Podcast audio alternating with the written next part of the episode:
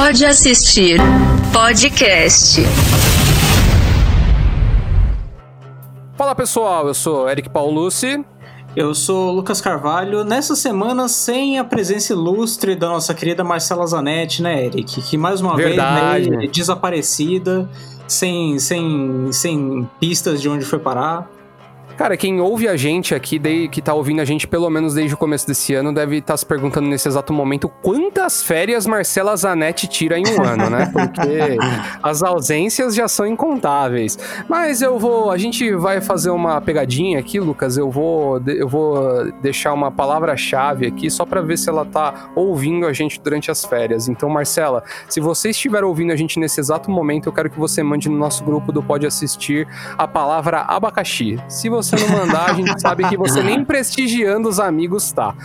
É, ô Lucas, eu queria saber se como é que anda a sua fé, cara. Se você anda lado a lado com ela aí, porque O Diabo de Cada Dia é um novo filme da Netflix, tem um elenco estrelado, né? Traz uma visão peculiar aí, né? Sobre crenças e as ações reais das pessoas, num recorte ali no interior sulista ali dos Estados Unidos.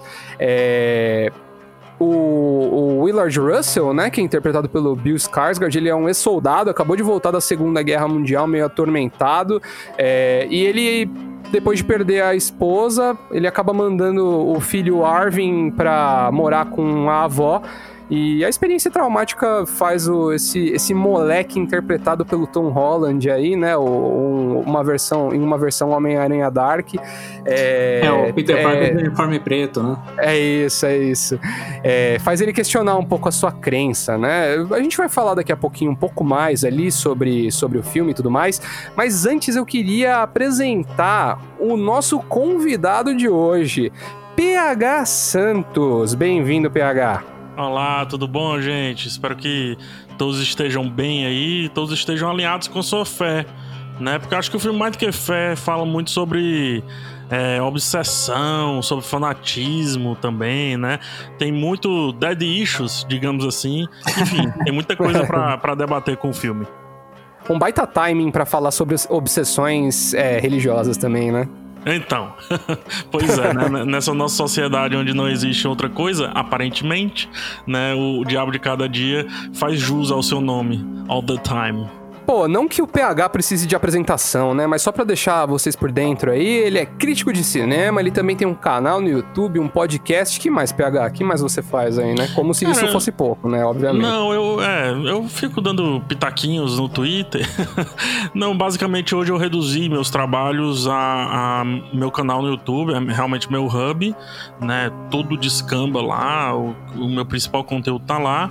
Minhas redes sociais servem de suporte pro canal e o Twitter acho que vez ou outra ali pra tirar algo do peito que não tem muita relação com cinema ou coisa parecida, mas 90% do tempo eu tô falando sobre cinema, sobre séries, sobre cultura pop. E tem o podcast, eu participo semanalmente do Videarte, que é podcast do Povo, Jornal O Povo aqui do Ceará, no qual também, vez ou outra, eu publico, né? Eu coloco alguns textos.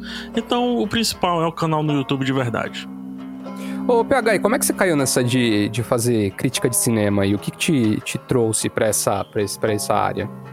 Muito legal, eu, eu acabei, acabei de escrever um texto sobre o episódio 7 de Lovecraft Country, uma série da, da HBO, não sei se vocês estão estão acompanhando. Maravilhosa, muito boa. Sétimo episódio me fez refletir muito sobre essa pergunta que você fez, porque lá a gente tem uma personagem, a Hipólita, que ela, ela utiliza os dotes dela de física, de matemática, para resolver meio que uma equação da vida, literalmente, assim. Que ela tá. Ela se encontra com algo espetacular, mágico, fora de si, e meio que resolve isso que parecia mais um hobby dela, de astronomia e tudo mais. Ela utiliza isso para resolver essa equação. Então eu te respondo que foi mais ou menos assim, cara. Eu, a única coisa que eu lembro de estar sempre na minha vida é o cinema. Sempre ao cinema. Tirando pai e mãe, né, obviamente. Mas o cinema tava lá antes de qualquer amigo e ficou depois que os amigos se foram. É, se foram no sentido de você vai mudando as amizades, né? Mas o cinema ele fica. E sei lá, desde que eu, o, o primeiro PH que me vem à mente é o PH lá assistindo Blade Runner com, no, com o avô, não, na, na casa do avô e tudo mais. E depois eu sendo apresentado a vários filmes pelo meu avô. E desde então eu não desgarrei mais. Até que depois que eu saio do colégio ali, termino em 2002, por volta de 2005 eu entro no cinema com rapadura, começo escrevendo notícias, uma coluna de metamorfose, assim, como os atores vão mudando ao longo do, da carreira. E aí, quando um crítico sai de férias, digamos assim, eu assumo, a, a, faço uma crítica, gosto, gostam também. Desde então, não parei mais de escrever. Depois passei para podcast, né, para o áudio, e depois passei para o vídeo. Mas eu sempre escrevo tudo, todo, tudo que eu falo lá. Eu tenho textos, não necessariamente leio, mas tenho aqui, sei lá, um apanhado no Drive com sei lá quantos textos. Então, minha vida sempre foi essa. Por mais que eu tenha uma formação diferente, no caso, sou formado em computação, sou formado em história, que dentro da história eu estudei bastante cinema. Ao longo da minha vida toda, eu sempre estive próximo, estudando cinema de alguma forma. Tive a certeza que não queria produzir e tive também a certeza que eu queria elaborar sobre o cinema, que no caso o que mais se aproxima disso é a crítica, né? O texto crítico, o qual eu amo e continuo fazendo aí. E espero continuar fazendo por um bom tempo.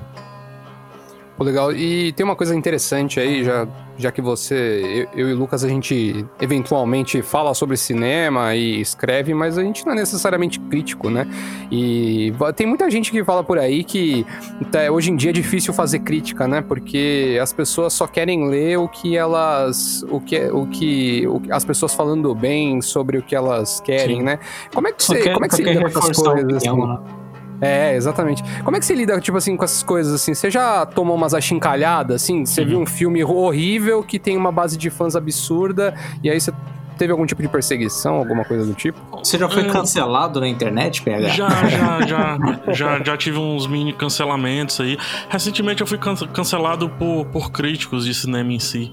É, é, que que defendem que, enfim, existe um, o grande cinema e o baixo cinema.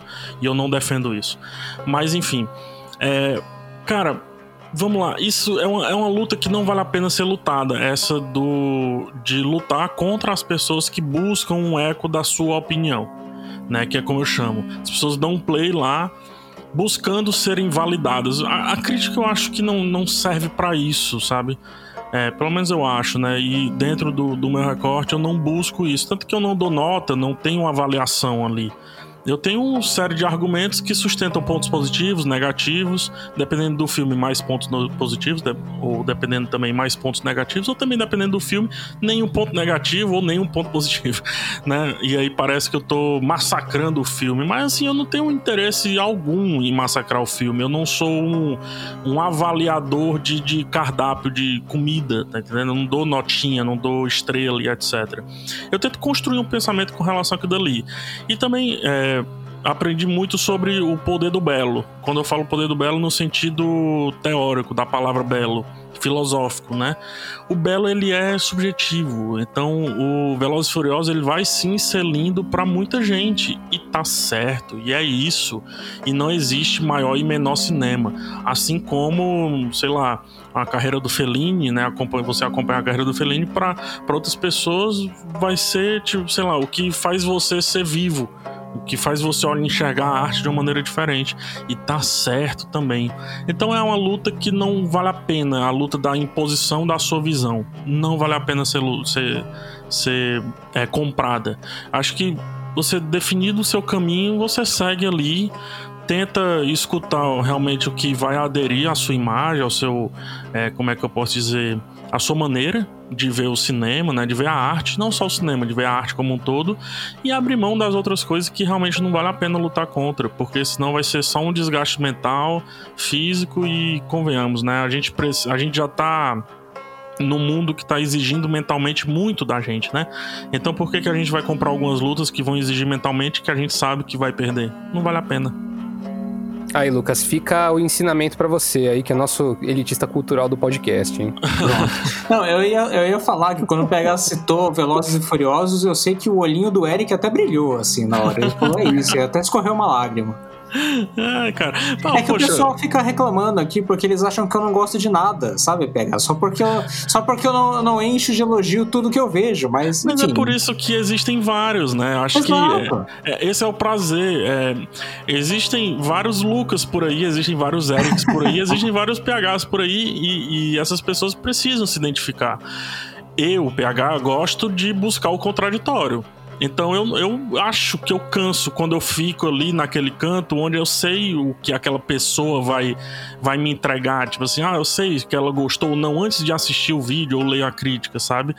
E um dos meus. O meu, um dos não, o meu crítico favorito, Roger Ebert, por mais que eu. É, eu tenha discordado dele várias vezes, ele me surpreendia tanto. Eu li outro dia uma crítica que ele escreveu do primeiro Transformers. Ele me surpreendeu tanto com essa crítica, eu li recentemente, que eu disse, poxa, eu não esperava isso do, do Roger, sabe?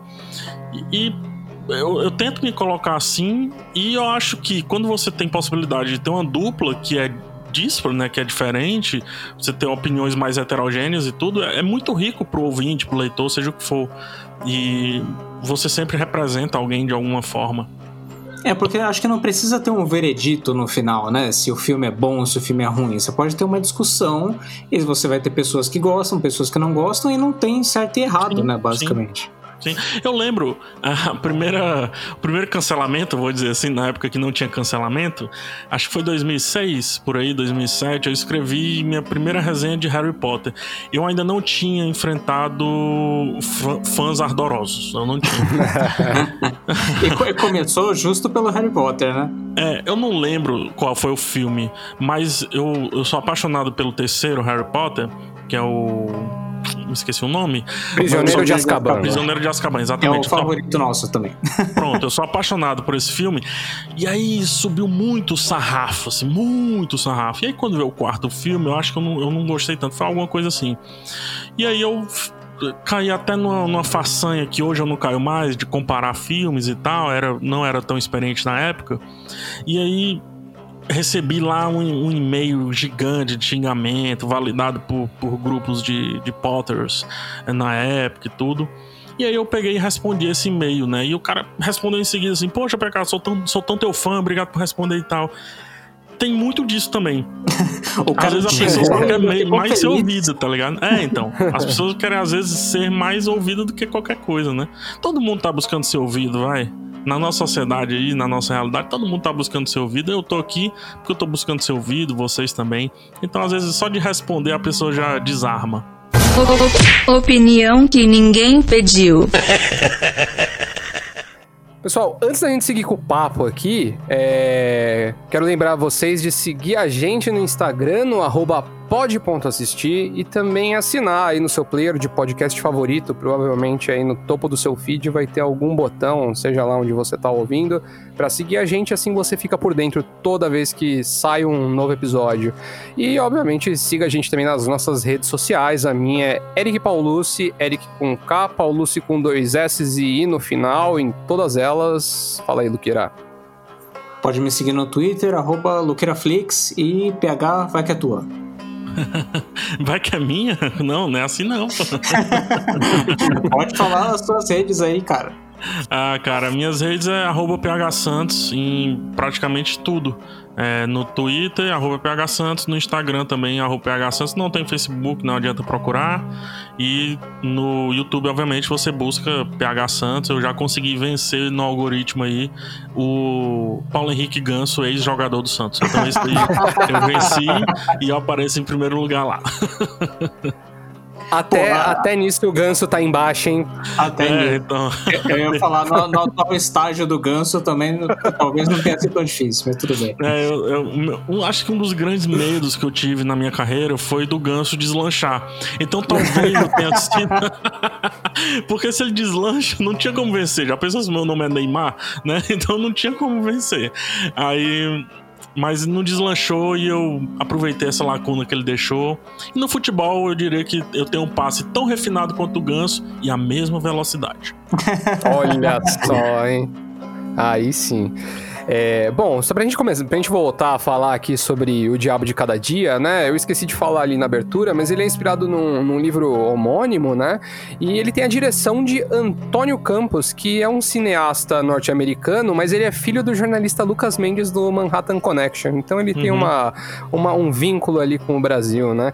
E aí eu queria começar aqui lançando a para vocês aí a, a, o primeiro ponto, que é assim são histórias que se interligam, né? Assim, no começo do, do, do filme, pelo menos quando eu tava assistindo, eu fiquei com aquela sensação de, nossa, mas que que, que que esse casal aqui meio bizarro de serial killers tem a ver com o Arvin, que tem a ver também com, com, com o padre, né? Assim, pa parecia, parecia que ia ser meio difícil ali de, de, de juntar tudo, né?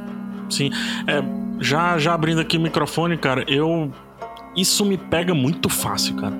Essas histórias que você não sabe onde vão dar, isso me pega absurdo. Os irmãos Coen fazem muito isso, né? Só que é, eles fazem sim. isso buscando sarcasmo. E lá na crítica do Diabo de. É o Diabo de Cada Dia, né? Eu, eu falei que tem um quê dos irmãos Coen, da construção que eles fazem, sem o lance do sarcasmo. Que eu acho que essa é uma característica muito legal do Diabo Cada Dia. É muito real Tipo assim, é muito.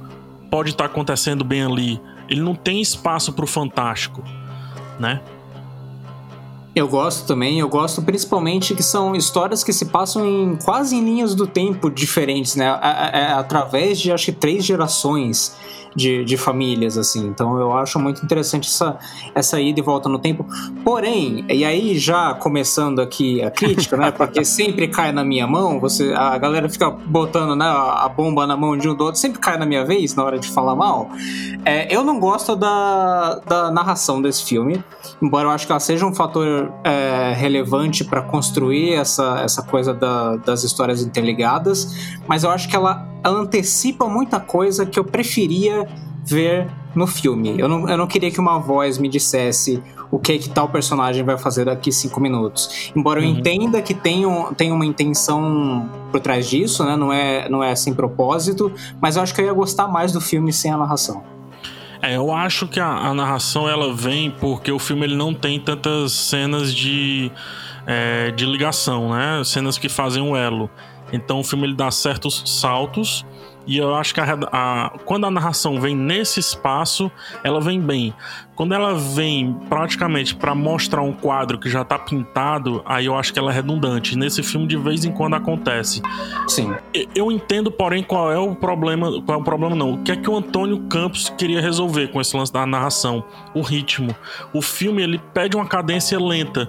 Eu acho que ele queria com a, com a, com a narração eliminar qualquer possibilidade da pessoa é, se dispersar, não saber mais aonde tá, e aí quando voltar achar que o filme perdeu tempo, tá entendendo? Então por isso que eu acho que ele utilizou a, a narração, só que pra gente que, que quer assistir o filme, digamos assim, a gente quer terminar o filme, quando ela não tá nessas lacunas temporais, ela realmente é redundante. Não faz tanto sentido, não. É, eu ia falar que ela, ela entra meio que para te dizer assim, ó, espera mais cinco minutinhos que essa cena aqui é. vai se explicar daqui a pouco, tá? Não, não, é, não é desproposital. Mas, poxa, eu não, queria sabe... ver...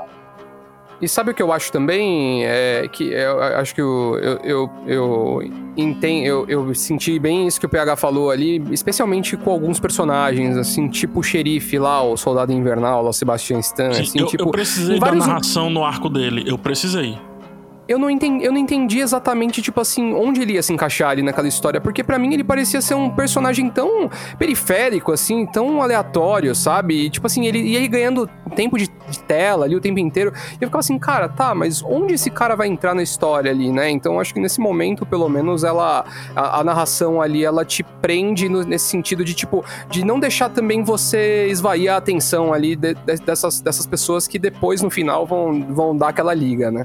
Eu tô vendo aqui na, nas minhas anotações, é, eu elogiei no primeiro ato a narração e no segundo ato eu não elogio mais. É, então acredito que seja por isso que eu falei. Eu, ela começa bem, que é te antecipando algumas coisas que você precisa ter. Porque, convenhamos, para você se engajar nessa história, você precisa saber pelo menos alguma coisinha, é, algum spoilerzinho para você se apegar, porque senão é uma história de vida comum, porque ela não é um estudo de personagem. Então você meio que não se apega bem aos personagens. Ela é um estudo de cenário, né? É um estudo de cidade, é um estudo de realidade, seja o que for. É, então, meio que você precisa de alguma antecipação. E aí, no começo, ela faz bem isso. Eu acho que depois se torna estafante porque você já entendeu os personagens, de certa forma. E ela vem, como eu disse, é, descrever um quadro que tá na tua frente. É isso. E eu acho que olhando num, num subtexto, mais assim, para quem quiser pirar no filme, eu acho até que a narração serve meio que como a voz de Deus ali, né? Observando tudo hum, e, e explicando o que, que acontece com os personagens, porque né, ele vê tudo, ele sabe de tudo e ele entende por que, que as coisas acontecem, que é um, um questionamento que os personagens têm no filme, né? Por que as coisas acontecem do jeito que acontecem e tal. Legal. Acho que ela tem, tem. Essa narração entra meio que como né, o narrador observador, literalmente, assim. Eu acho que é faz a, sentido é até pela linguagem de adaptação, né? De, de livro, talvez até para manter isso também. Legal essa percepção. É um lance de meio consciência coletiva ali, né, cara? É sim, é tipo assim, sim. ilustrar os atos ali em cima da, da, própria, da própria razão do personagem, né? Tipo assim, tem muitos momentos ali na, na narrativa ali que ele, ele tenta explicar para você ali um pouco também qual que é o. Qual que é, por, por que o personagem tá fazendo aquilo que ele tá fazendo, né? É, até porque tem muitas decisões solitárias, né? O personagem uhum. do Will, no começo, ele tem muitas decisões solitárias antes de de trocar ali com a Charlotte, é o nome dela? É, a Charlotte, né? Charlotte? É, a mãe do Arvin, é, a Charlotte. É, então, é, ele, ele, ele é meio solitário, assim, algumas decisões que ele toma. Depois a gente não precisa mais, porque a gente vê que algumas decisões que o Arvin toma é porque ele viu o pai, né, o Willard, tomar essa decisão. Então a gente não precisa da narração e ela realmente não vem nesse momento específico quando ele resolve, por exemplo, agredir umas pessoas que estavam é, caçoando com a, com a Lenore, é, a, a, enfim, irmã, irmã de criação dele, uhum. isso é baseado na cena lá que o Willard leva ele pra mostrar ele espancando lá uns caras que caçoaram da Charlotte, né? A esposa dele e mãe do Arvin. Então, Foi. meio que essa decisão, tipo, o texto te entregou em texto, uhum. não em narração. Isso é muito bom, cara. E aproveitando que você levantou esse, esse ponto específico aí do, do Willard levando o filho pra, pra. enquanto ele espanca lá os caras que ficaram zoando a esposa dele e tal. Eu acho que tem um outro ponto interessante, eu queria saber de vocês se vocês sentiram isso também, que é também essa, essa construção também em cima, assim, de consequências, né? Tipo, tudo... Às vezes eu tenho a sensação de que quase tudo é, que rola, no, no, especialmente nas, nessas linhas temporais mais futuras, elas são sempre consequências de coisas que já rolaram, né? Então, tipo assim, os comportamentos do Arvin são consequências do pai, uhum, que uhum. são... que tem comportamentos que são consequências da guerra, e aí você tem essa, esse espelhamento, né, comportamental ali em vários outros personagens também, né? Vocês, vocês sentiram isso também? É, é você. Acho que a primeira pessoa que eu vejo tocar no ponto que ninguém tá debatendo com relação ao o Diabo de Cada Dia, que é esse, esse lance de destino a gente, eu, eu trouxe isso pro fim da minha crítica, bati muito pouco nisso, porque todo mundo vai no lance da fé e do fanatismo religioso. Só que eu acho que um dos principais assuntos do filme é se nós somos quem somos ou se nós somos quem estamos destinados a ser porque no, nossos pais é, definiram isso enquanto vida e a gente viu isso ser definido. Em resumo, e trazendo para o centro do filme, muitas vezes as pessoas são religiosas porque os pais foram religiosos. Elas foram levadas para dentro da religião. Elas não buscaram, elas não encontraram, elas não tiveram aquele lance que a fé busca, né? Que é o, o toque divino e tudo mais. É, então muitas vezes você está seguindo um caminho traçado pelos seus pais. Justamente o que está seguindo o Arvin. Ele está seguindo. No começo ele nem acreditava nessa parada de que se ele gritasse a mãe dele voltaria. Só que no exato momento que o pai dele morre, ele passa a gritar também para isso porque ele foi ensinado há dias atrás pelo seu pai que ele deveria gritar para que, sei lá, o cachorro ou a mãe voltassem ali, né? Assim como a Lenore sofre a mesma coisa da, da mãe dela, né? a, a mãe dela foge, entre aspas, se apaixona pelo personagem sensacional que a gente falou de Harry Potter no começo. É. Né? É o primo do. É o primo o... Do, do Harry lá. O, o Dudley, né? O Dudley, exatamente. Né? É, Quando eu percebi faz, isso, gente, eu, eu, eu, eu, quase tremia, assim. Eu falei, caraca, é ele, cara, olha só. É. E uma Pô, atuação e recenti... muito boa, diga-se de passagem, né? Recentemente ele também fez um vilão caricato e horroroso naquele filme da Charlize Theron lá também Nossa, na Netflix. é ele mesmo! Né? É, ele, ele é o Merrick. É. Eu tô descobrindo é. agora disso também, pode crer. Exato. É muito bom. Então, assim, só para concluir, a Lenora, é, a mãe dela foge, né, com o Roy, acho que é o nome do personagem dele, que é, um, é o pastor substituto lá, ou, ou um, alguém que vem pregar. Não, não é o pastor substituto. O pastor substituto é o, é o nosso querido Crepúsculo. É, ele, ele vem pregar, né, no momento lá. É o Bruce Wayne, agora é o, o Batman, né? O Batman Vingança. É, ele vem pregar o Roy e tudo mais, a mãe dela foge e, e, ela faz basicamente a mesma coisa com o pastor substituto, aí sim, com o Bruce Wayne. Né? Então. É, e nessa cidadezinha, eu não sei qual é a origem de vocês, se é de cidade grande, cidade interior e tudo mais tem muito essa pegada no interior, sabe? Você continuar a, a, construção lá do seu pai e da sua mãe, no comércio, ou em alguma coisa assim. Principalmente quando a vida dos seus pais é, é cerceada, assim, não, não é uma vida completa. Porque os nossos pais, eles querem que a gente vá para outro patamar, eu acredito, né? Mas quando a vida é cerceada, não deu tempo deles fazerem isso com a gente. E aí a gente tem que seguir a vida deles. Mais ou menos o que acontece aqui na Lenore e no Arvin. Então essa discussão eu gosto muito e eu acho que é uma discussão mais longa, mais complexa e maior do que o lance do fanatismo religioso, que é meio óbvio, assim, de ser discutido. É ruim e ponto, entendeu? Eu concordo. E eu acho também que é, esse filme ele tem várias discussões que vão além do fanatismo religioso, que nem você falou sobre essa questão do destino, né? É, que a gente vê, né, que os personagens muitas vezes são fruto de, das próprias ações, mas é, os personagens não veem isso, né? E eles ficam o tempo todo questionando por que as coisas acontecem, por que acontecem com eles e tudo e mais. E a gente também aceita isso, percebe? A gente sim, aceita sim. quando o Arvin vai espancar os caras. Poxa, ele foi construído nisso. Por que, que a gente vai negar isso? Exato. E eu acho uma outra coisa interessante também desse filme que é essa discussão sobre o, o, o bem versus o mal, que é uma coisa que é muito né, é central para a religião dos personagens ali.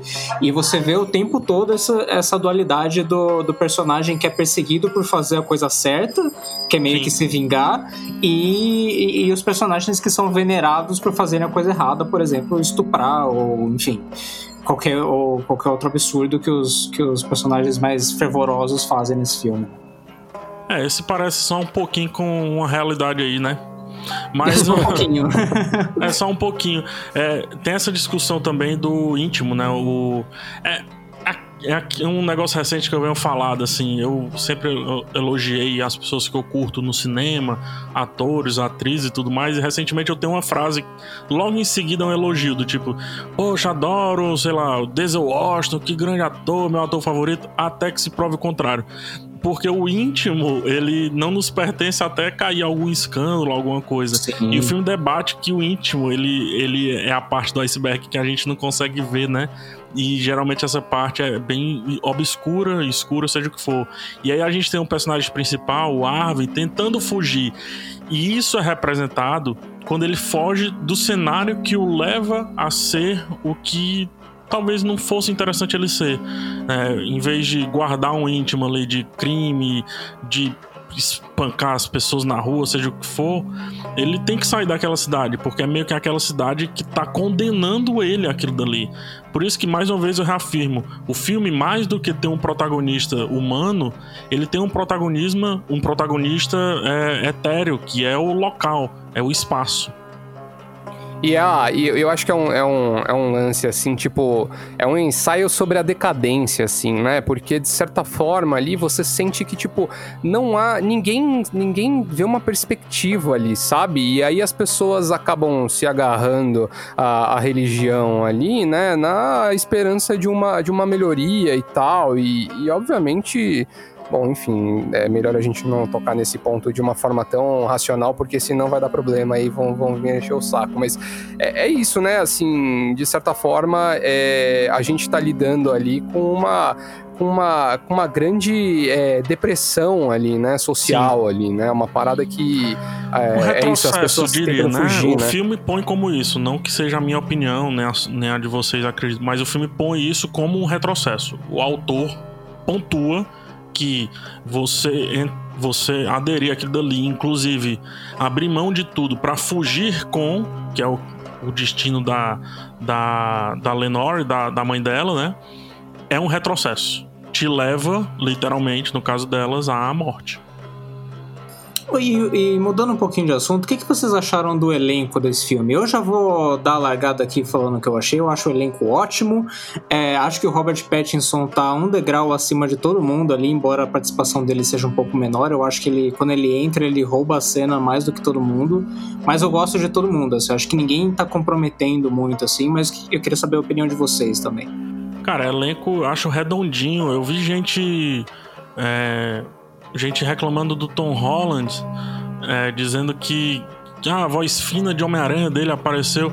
Eu, gente, a vida é assim mesmo. Tem gente que, que faz ações drásticas, mas tem a voz não tão grave, né? Tem uma voz mais aguda, é normal, né? É, eu acredito que o elenco ele traz uma normalidade muito grande para aquilo dali. E tem dois personagens. Um é o Roy, né? Que é o, o primo do Harry Potter. E o outro é o, o, reverendo, o pastor, enfim, o pastor substituto, que é o personagem de Robert Pattinson, que eles são os únicos personagens exagerados e que fazem sentido eles serem exagerados porque eles estão vivendo uma caricatura. Então, o, o, o Harry, que é o, primo do Harry Potter, mais uma vez, ele é. ele aparece do exagero, né? O lance das aranhas, aquele negócio todo. E ele tá dentro do exagero para levar o filme para essa visão que o autor tem de que o fanatismo pune quem leva e quem é levado pro fanatismo. E o Robert Pattinson, o personagem do Robert Pattinson, vem com o mesmo tom. Só que aí tem um lance do Robert Pattinson, que é o ele é o estrangeiro. De certa forma, ele não é dali.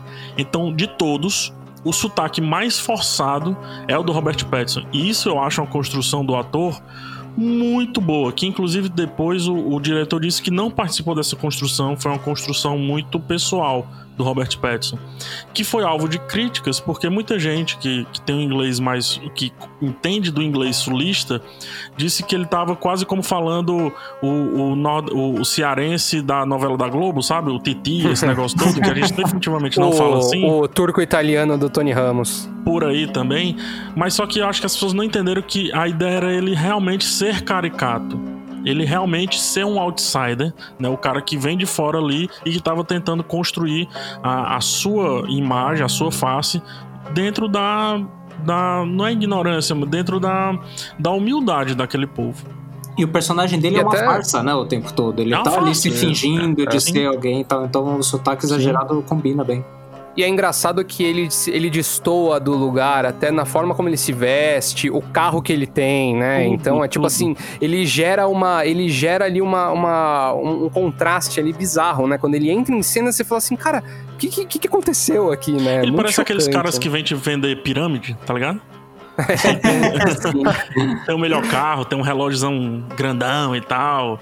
Né? Fala de uma maneira eloquente, se põe de cima para baixo e tudo. Foi te oferecer uma oportunidade única do Telex Free. Exato. é, é, por aí mais ou menos. E, e ele tem que ser exagerado, né? Ele tem que ser exagerado. Então acho que quem criticou um pouco a atuação fantástica, na verdade, o Robert Pattinson vem já de quatro ou cinco atuações maravilhosas que eu vejo dele. No mínimo maravilhosas. E essa é mais uma, cara. Essa credencia. Se, olha, se alguém continua, obviamente eu brinquei o lance do Crepúsculo, mas se alguém continua colocando o Robert Pattinson nessa caixinha, não tá vendo muitos filmes aí não, porque ele tá assim, ele tá meio que fazendo uma jornada Leonardo DiCaprio de se afastar cada vez mais ele, daquele personagem, no caso do Léo, se afastar de um propenso ator de romance e coisa parecida, né? Ele já descamou para todos os lados. Então, Robert Pattinson, acredito que seja esteja aí nessa nessa toada aí de fugir daquela daquela da, do algoz crepúsculo, digamos assim. Escolhendo uns personagens muito diversos, né? Entre esses filmes que, que você citou, né? Então, tipo assim, se você pegar o personagem dele em O Farol, completamente outra pessoa do Filme que agora, né? No Diabo de. Cada Dia, né? E essa crítica que a galera faz aí, porque ele construiu o sotaque sem a ajuda do diretor. Pô, gente, o cara é a estrela do filme, né? Se ele chegar lá e ele falar que ele quer fazer com o sotaque britânico, ele faz. Quem que vai impedir ele de fazer? É, se fizer sentido. Como tem aquela frase, né? Se faz sentido, faz sentido, né? Mas se fizer o sentido, cara, o fez, cara né? o financiamento do filme, ele e o Tom Holland ali. Então, quem, Sim. quem é o diretor lá pra falar alguma coisa? Infelizmente. E, o- Tom Holland, eu acho que ele é o ator perfeito pra esse personagem. Eu não li o livro, então não posso fazer essa comparação.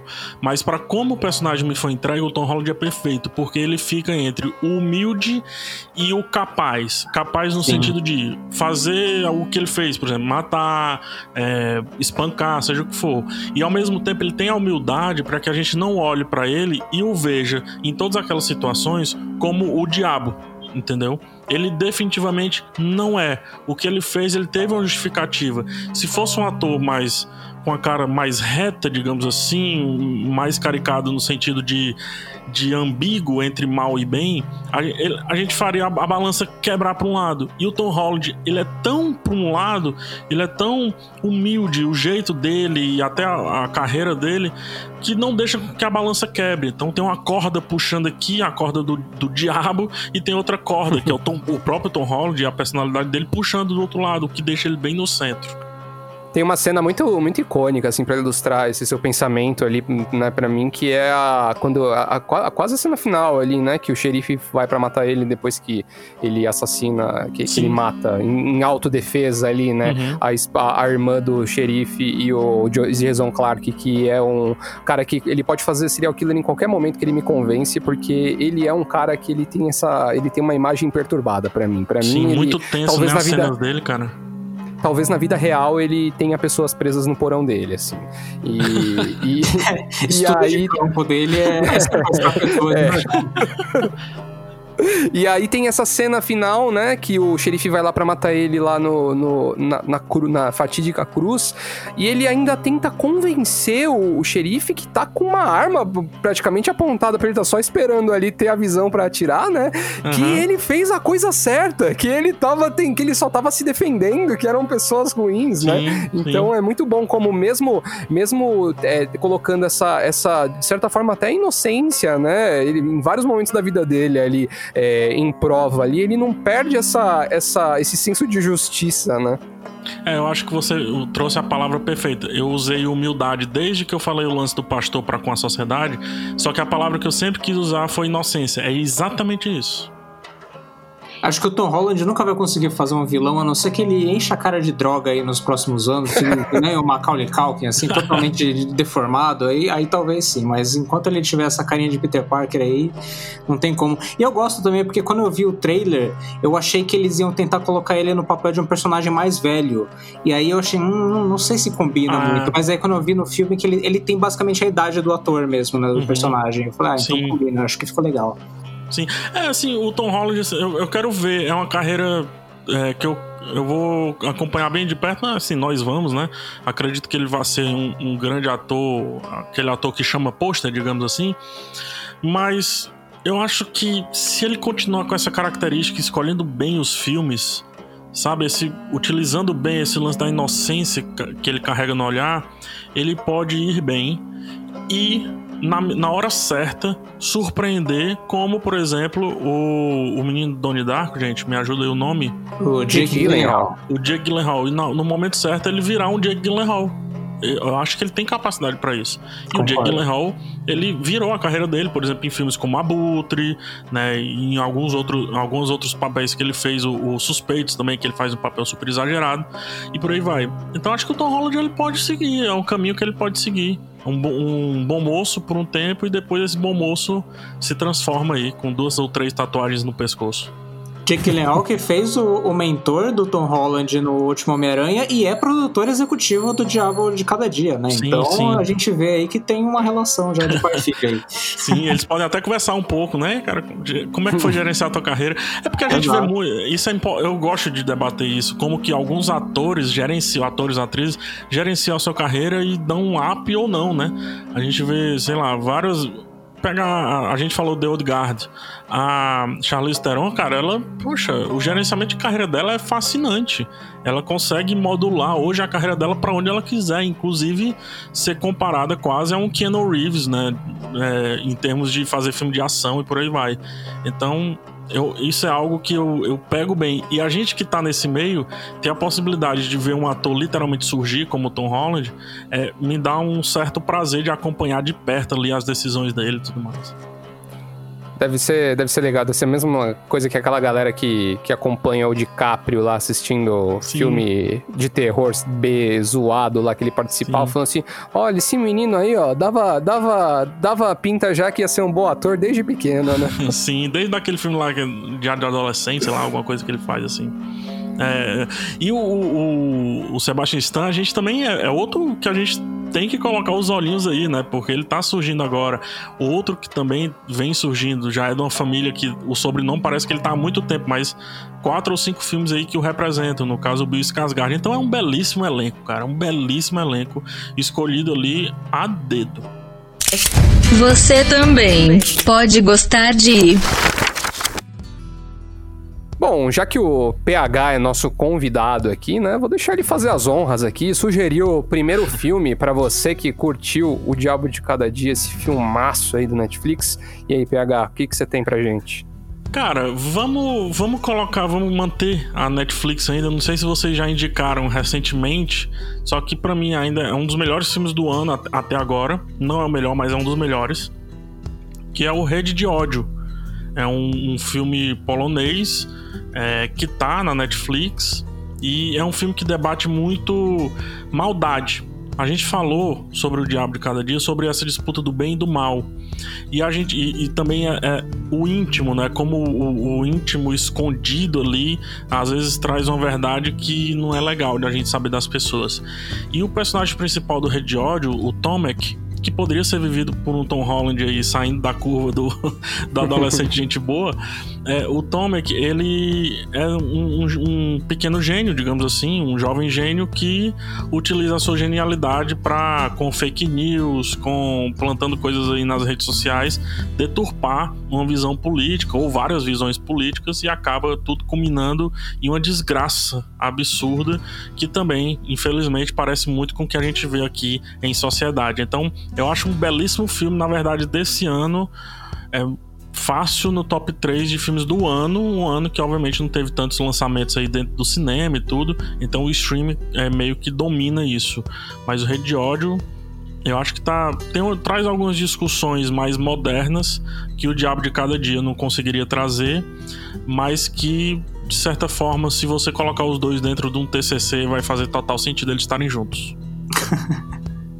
Pô, o Rede de Ódio eu tenho que confessar, ele, eu, fiz o, eu fiz o grande erro de colocar ele na lista da Netflix, aí você sabe, né? A lista uhum. da Netflix é o limbo, né, cara? A gente Sim. nunca volta lá pra assistir, mas eu pretendo assistir em algum momento esse ano ainda. É um filme bem legal, dá uma construção muito bacana, muito, muito bacana, e mostra aí como às vezes precisa desse, dessa pessoa que tem uma aparência de bom moço para se transformar durante o filme e tal. Legal. Eu acho legal também pra gente sair um pouco dos filmes de língua inglesa, né, pô? Porque é um filme europeu é ainda que todo mundo tá acostumado sim, a ouvir. Acho, acho uma dica interessante também. E esse filme, ele é, é uma coisa que eu adoro fazer, né? Por exemplo, eu saí do Diabo de Cada Dia e fui no Rede de Ódio. Porque eles têm uma ligação. Só que o Diabo de Cada Dia não tem uma ligação, por exemplo, com um documentário recente muito bom chamado Dilema das Redes. O Dilema das Opa. Redes.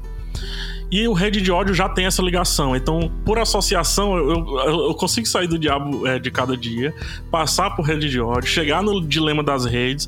Eu passo depois para outro documentário Privacidade Hackeada e eu vou parar lá no filme do Snowden. então dá pra fazer essa brincadeira aí, né? É, então. Fluxo no filme do Snowden com Joseph Gordon-Levitt, que pode ser também um, um Tom Holland velho aí, né? Nessa, nessa, nessa transição de carreira, né? O Tom Holland que fez escolhas não tão certeiras assim na carreira. Talvez, olha aí, bem legal essa visão. é por aí mesmo. É, aproveitando aí a dica, né, do Dilema das Redes, para você que tá ouvindo a gente aí e ficou interessado em saber mais desse filme, a gente tem um podcast sobre o Dilema é das verdade. Redes, né? Então rola aí o seu feed, é o último, aliás, não precisa nem rolar muito, você já encontra aí a nossa última conversa aqui no Pode Assistir sobre o Dilema das Redes. Foi mal eu alguma coisa Bom, a minha dica é um filme de 2016 chamado Silêncio, que você encontra no, no streaming da Telecine, dirigido pelo Martin Scorsese. E eu vou numa interpretação um pouco mais superficial aí do Diabo de Cada Dia, falar um pouco sobre essa discussão do sagrado e o profano e a religião e tudo mais. É, Silêncio é um filme que passou um pouco batido quando foi lançado, assim, mas ele tem um elenco estrelado e é, volta a tocar nesse assunto que quase baniu o Scorsese do cinema, né? Religião, quando ele fez lá o, A Última Tentação de Cristo, que foi um filme que foi proibido em vários países, também o Scorsese ficou um tempo sem tocar diretamente nesse assunto, mas aí recentemente, um dos últimos filmes dele, ele tocou. É, na história, o Andrew Garfield e o Adam Driver vivem dois padres jesuítas portugueses. Você que... fez a ligação no Homem-Aranha, né?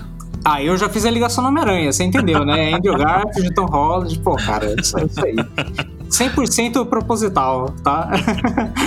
que é, eles vivem esses dois padres jesuítas, né, que viajam, viajam ao Japão, é, o filme se passa no século 17, eles vão ao Japão procurar o mentor deles, que é vivido pelo Liam Neeson, que desapareceu durante uma missão de evangelização, assim, né, o Japão é um país de, é, é, de forte presença budista e de outras religiões assim, que não aceita muito bem o cristianismo, e o Liam Neeson desaparece ali numa missão de evangelização, e a partir daí o Andrew Garfield e o Adam Driver não lembro o nome dos personagens, gente, desculpa, mas assistam o filme. Eles embarcam nessa jornada aí, é, tentando encontrar o mentor deles e tentando profetizar a fé deles numa região que né, pune até com prisão e tortura é, quem professa a fé cristã. Então é um filme muito sobre obstinação, sobre obsessão, sobre fé, sobre os limites daquilo que você acredita, até onde você está disposto a ir pelo que você acredita. É um filme bem tenso, assim, do Scorsese. É, tem 2 horas e 40, assim, não é. Não chega no patamar de irlandês de 3 horas e meia, mas também não é um filme curto, é um filme bem tenso, assim, de assistir, bem pesado, mas eu recomendo muito que todo mundo assista. Perfeito, e tem o, só trazendo aí um, uma luz legal, o Adam Driver que eu acho que tá junto aí do Robert Pattinson, né? Um, sim, sim. São atores Total. aí da mesma geração que logo mais, logo menos serão aí os melhores atores, né? É, o Adam Driver, Robert Pattinson. É, a gente pode colocar o, Andrew Garfield junto com o Tom Holland, talvez, apesar da idade ser díspare, mas eles estão por aí, né? É, o Adam Driver, inclusive, tá bem diferente nesse filme, né? Ele tá super magro, assim, para quem viu ele no Star Wars, na história de um casamento assim, vai ser um choque encontrar ele Sim, nesse filme. Belíssimo ator, um dos melhores atores da atualidade, com certeza, cara. Pô, PH, e você leu minha mente aqui. Eu ia comentar justamente sobre, sobre o Adam Driver, assim. Eu acho impressionante como, quando você começa, às vezes, né, acaba passando um filme ou outro e tal, e aí você começa a ver uns filmes, tipo de 2013, 2014 pra cá. Cara, o Adam Driver tá em muito filme, né? E é impressionante, uhum. assim, como, mesmo antes de ser super famoso, né? Especialmente por conta do Star Wars, ele já tava presente em muita, muita produção foda, né? Eu também Sim. adoro o Adam Driver. Aliás, PH, a Marcela Zanetti, que é da nossa mesa fixa aqui do Pode Assistir, é apaixonada pelo Adam Driver aí, então. Ele é, é o, ele é o feio mais bonito que existe. É impressionante é como isso, esse homem aí atrai o, o, os olhares femininos. Vou te falar, viu, cara? Eu queria ter nascido feio assim. ele é o autêntico galã feio, cara. É, eu, eu, eu não queria esse meu feio, eu queria o feio dele, pô.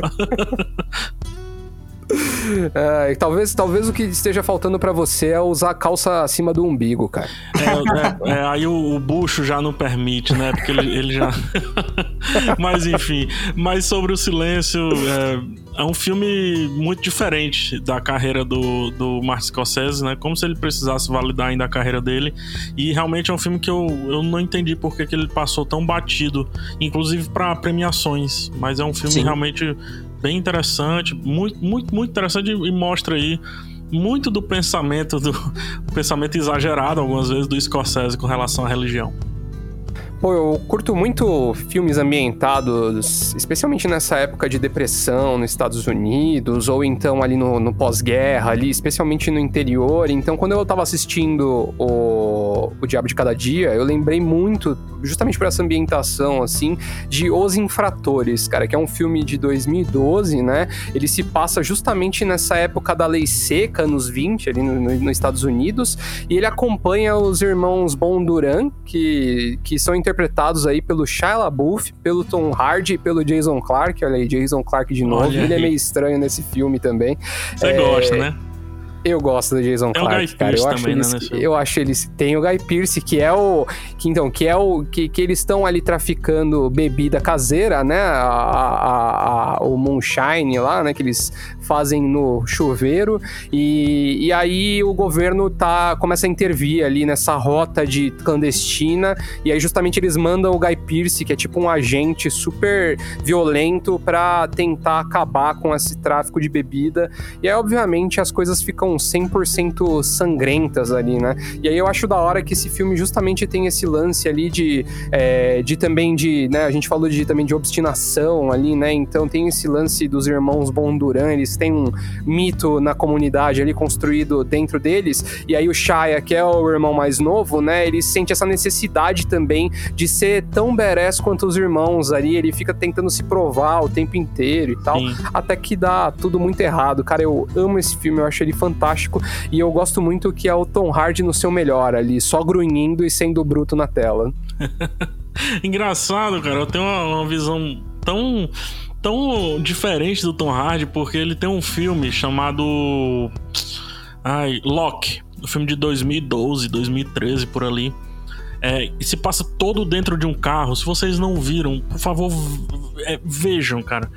Porque ele se passa todo dentro de um carro e a gente tá com o, Tom, com o Loki, com o Tom Hardy dentro do carro o tempo inteiro e ele tá falando pra caramba, porque a única coisa que ele pode fazer é falar ao telefone enquanto dirige. E aí você vai entendendo como é que uma história vai sendo construída só com. É meio que um RPG, só com a imaginação, sabe? Você é. vai pegando uma conversa ou outra. É, eu acho uma atuação fantástica do Tom Hardy aí, mostrando que talvez, por mais que ele tenha se sagrado aí pelo dele, ele, ele, ele tem a voz, talvez ele tenha uma voz legal aí pra, pra enfim, pra fazer filme. Pô, eu tô brincando, eu também acho o Tom Hardy um baita ator. Aí. Inclusive, eu indico bastante aí, sempre que eu posso, uma série que ele fez aí, inclusive produzida por ele e pelo pai dele, que chama Tabu. É uma série, acho que, se ah, não me engano, da vi, BBC. Cara. cara, baita série, é muito boa. E aí, ali, a gente tem o Tom Hardy em diálogos muito interessantes, cara. Vale muito a pena. Poxa, Tom Hardy, ele ele grunhe bem, mas ele também tem, ele também desenvolve bons diálogos. É, eu, eu, eu, sou meio suspeito, eu gosto muito do Tom Holland, cara. Ou do Tom Holland é ótimo, né? Do Tom Hardy. Outro tom aí, só pra fazer é, mais uma tom. ligação. Gosto muito dele, sei lá, ele tem. Os pequenos filmes dele são muito bons, a entrega. É, eu acho que tá na Netflix, inclusive, filmaço. Participação dele lá no Espião que Sabia Demais, eu gosto muito. Ele no Dunkirk, ele é um respiro. Guerreiro é o melhor filme de MMA que nós temos. É, Bronson também com ele. Enfim, eu, eu gosto muito desse cara, bicho. Ele eu é acho bom. que o pico Tom Hardy é o Tom Hardy grunhindo de máscara. Porque ele também faz muito filme de máscara. é, nos dois, né? Mad é Max e, do, e, no Batman também, né? Aí ah, no Dunkirk também, né? Que ele é, é o piloto, é verdade, é verdade. Quando ele tira a máscara, chega a dar um alívio, né? Esse é um ator, inclusive, que eu, eu, eu levei um tempo pra, tipo, associar o nome à imagem dele, assim, porque é difícil reconhecer a voz e a cara dele em, em filmes de um modo geral, né? Porque ele tá sempre de máscara, ou grunhindo, ou fazendo alguma coisa uhum. diferente com a voz, assim. Mas ele só tava antecipando 2020 só. É isso. É, ele é meio, meio blasé, assim, né? Ele enfim, parece que ele não, não tá muito nem aí pra vida, sabe? Sim. Eu gosto dessa pegada dele.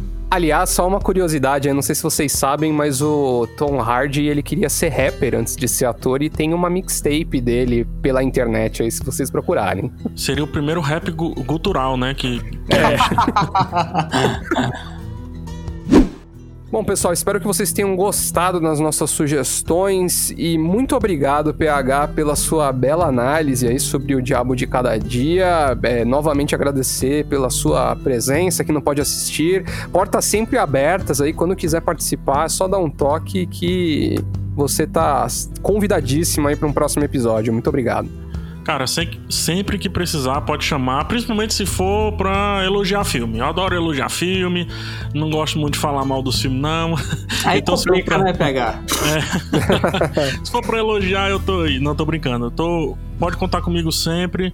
É, de novo, tenho minhas resenhas aí no YouTube, mas eu sou cria do podcast, né? Em 2006 participei da criação do Rapadura Cast e desde então nunca deixei de gravar podcast, por mais que não tenha nenhum fixo hoje, mas sempre que precisar, estou à disposição, o microfone sempre está aqui a postos para gravar. Fica tranquilo que a gente tem o Lucas para criticar os filmes aqui, então tá tranquilo. Né? Mesmo que todo mundo queira elogiar, eu sempre sou chato, né? Mas tudo bem. É, então, então assim tá ótimo, que é bom que o diálogo fica mais rico, então. É isso aí. Muito obrigado, muito obrigado pela, pela, pela validação. Como se precisasse, não precisa. Bom, é isso, pessoal. Muito obrigado, então, e até a próxima. Tchau. Falou, pessoal, e cuidado com quem usa palavras de Deus aí para conseguir voto, viu? Desculpa aí qualquer coisa. Eita.